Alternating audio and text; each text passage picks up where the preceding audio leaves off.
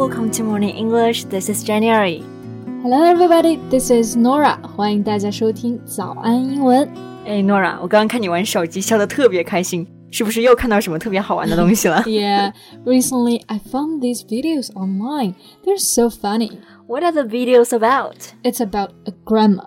A grandma，一个奶奶的视频有什么好看的？哎，等一等，这个不是一般的奶奶，她弹贝斯、唱 rap，样样都是信手拈来。玩起 cosplay 还有恶搞呀，完全都不输自家孙子。Wow, that sounds so cool. By the way, how old is she now? I'll let you have a guess.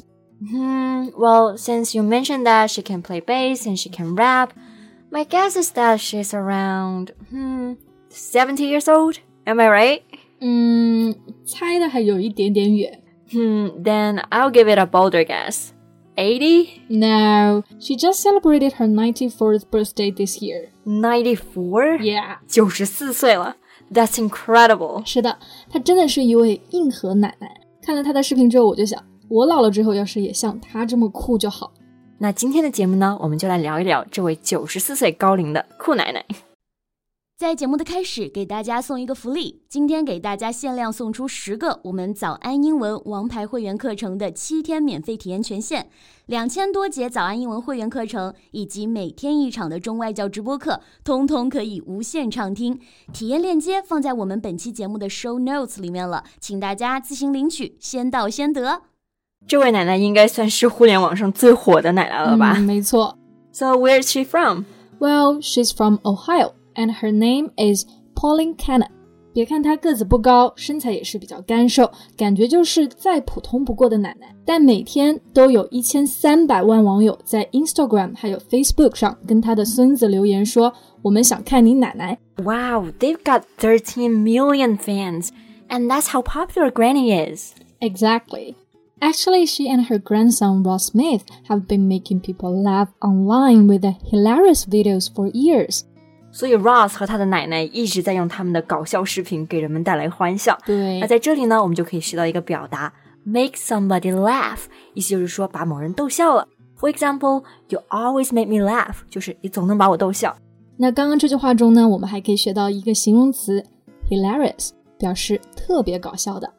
Right, if something is hilarious, it is extremely funny and makes you laugh a lot. 对，所以我们以后形容某个人很搞笑啊，除了说 someone is funny，还可以用到这个更高级的形容词 hilarious。Yeah, the grammar is hilarious. So Norah, how did they get started? Well, it all started in 2013 when Ross was still in college at the University of Dayton. He was recording himself with Granny playing basketball. His grandma blocked one of his basketball shots. And from there, everything skyrocketed. 哦，也就是他的孙子 Russ 拍了一个跟他奶奶打篮球的视频，对他，奶奶成功的拦了网，结果这个视频就火了。是的，这个 block 这个单词呢，它本身就是封锁、阻塞的意思。那 block basketball shots 就是指的篮球当中的拦网技术。对。那 sky 是天空，rocket 是火箭。当这两个单词合在一起的时候，sky rocket 就是像火箭一样冲到天上，就是指暴增、暴涨。 Right，那我比较好奇啊，他们对视频火了之后是一种什么样的反应呢？ Actually, Granny didn't even know what the internet was. And little did Ross know that the short clip would go viral with hundreds of thousands of views. 所以当时他奶奶都不知道互联网是什么，然后拍视频的孙子 Ross 都不知道短视频可以像这样走红。嗯，那刚刚我们说走红或者说什么东西火了，就可以用到一个表达叫做 go viral。 那走红或者是火了，千万不能够说是 go red or go fire，而应该是刚刚的这个表达 go viral。对，viral 这个单词就是表示病毒的，因为病毒你看很容易传播嘛，所以说有什么东西传播的很广，走红了也就是 go viral。嗯哼，哎，那 Norah，那在这个视频火了之后，他们是不是拍了更多的视频呢？Yeah, from that point on, Ross kept capturing Granny being her funny self and uploading them online. So what are their videos like? Videos of Granny pretending to be a thug, a gangster Granny. 那 thug 还有 gangster 这两个单词呢，都是有恶棍、暴徒的意思。哎，像那种黑帮老大就可以叫做 gangster。对，脑海里面会马上浮现一个戴着金链子的形象出来。不过呢，这个地方啊，其实并不是说奶奶真的加入了黑帮，而是说奶奶非常酷，很硬核。对，所以硬核奶奶就可以叫做 gangster granny。Right. In their videos, the gangster granny makes fun of Ross in different ways and performs some of the trendiest internet challenges. Make fun of 就是表示取笑某人的意思。那在视频当中呢，奶奶也是总是恶搞她的孙子，然后还会很潮的参加一些最流行的网络挑战。对，trendy 就是流行、时髦的意思啊。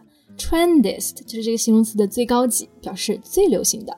So what are some of the trendiest internet challenges? like bottle cap challenge, ping pong trick shot challenge。简单来说呢，就是花式扔乒乓球的挑战，还有就是花式开屏。其实这些挑战都挺难的。不过这个硬核奶奶在视频中是各种花式炫技，吊打孙子啊，展示了什么是真正的大佬。所以啊，别看奶奶年纪大，但是认真玩起来真的不输年轻人。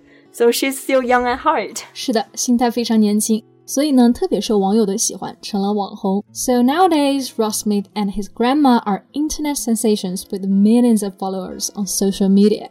啊、所以这里我们又可以学到一个表达，叫做网红。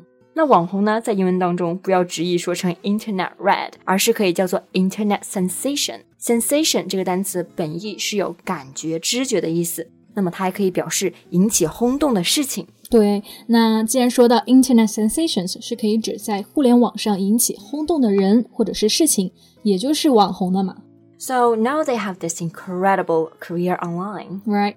But having such a successful career online is not an easy task. In fact, Ross can invest as much as 200,000 a year to make high quality content. 所以为了拍高质量的视频，Ross 每年要投资至少二十万美元。对 That's a huge investment. But you know, working for the internet can be expensive, but it's also lucrative. Lucrative 也就是赚钱盈利的意思。所以看起来他们拍视频的收入也是相当不错的。 Yeah, but Granny doesn't care and she didn't want the money their viral videos make. She's very obstinate when it comes to money. Obstinate 这个单词呢，就是固执、倔强的意思。 所以奶奶在金钱方面是非常倔强的，即使他们的视频赚了很多钱，奶奶也是不要的。对，要是给我就好了。so Ross and his mom came up with the idea of sneaking money into Granny's bank account every month. 然后啊，Ross 跟他妈妈就想了个办法，就是每个月偷偷的给奶奶的银行账户里打钱。Oh,、t h a t s sweet. 这还不止呢，你知道更暖的是什么吗 What?？Granny enjoys shooting the video with Ross only because of the time they spend together. 哦，所以奶奶喜欢拍视频，完全仅仅是出于享受跟孙子在一起的时光。 Yeah, she simply enjoys having an excuse to hang out with his grandson. That actually reminds me of my grandma. I love spending time with her. 我也是。那我们聊了这么多，真的让大家都想起了自己的奶奶。所以呢，如果有时间的话，一定要记得多去陪陪家里的老人。那我们今天的节目呢，也就到这里了。 that's all for today's podcast. This is Norah. Thanks for listening. This is Jen. See you next time. Bye. 今天的节目就到这里了。如果节目还听得不过瘾的话，也欢迎加入我们的早安英文会员。成为会员，您就可以无限畅听我们每天一场免费的中外教直播课，以及两千多节原创系统课程了。今天我们限量送出十个七天免费试听权限，试听链接放在我们本期节目的 show notes 里了，请大家自行领取，先到先得。This podcast is from Morning English. 学口语就来早安英文。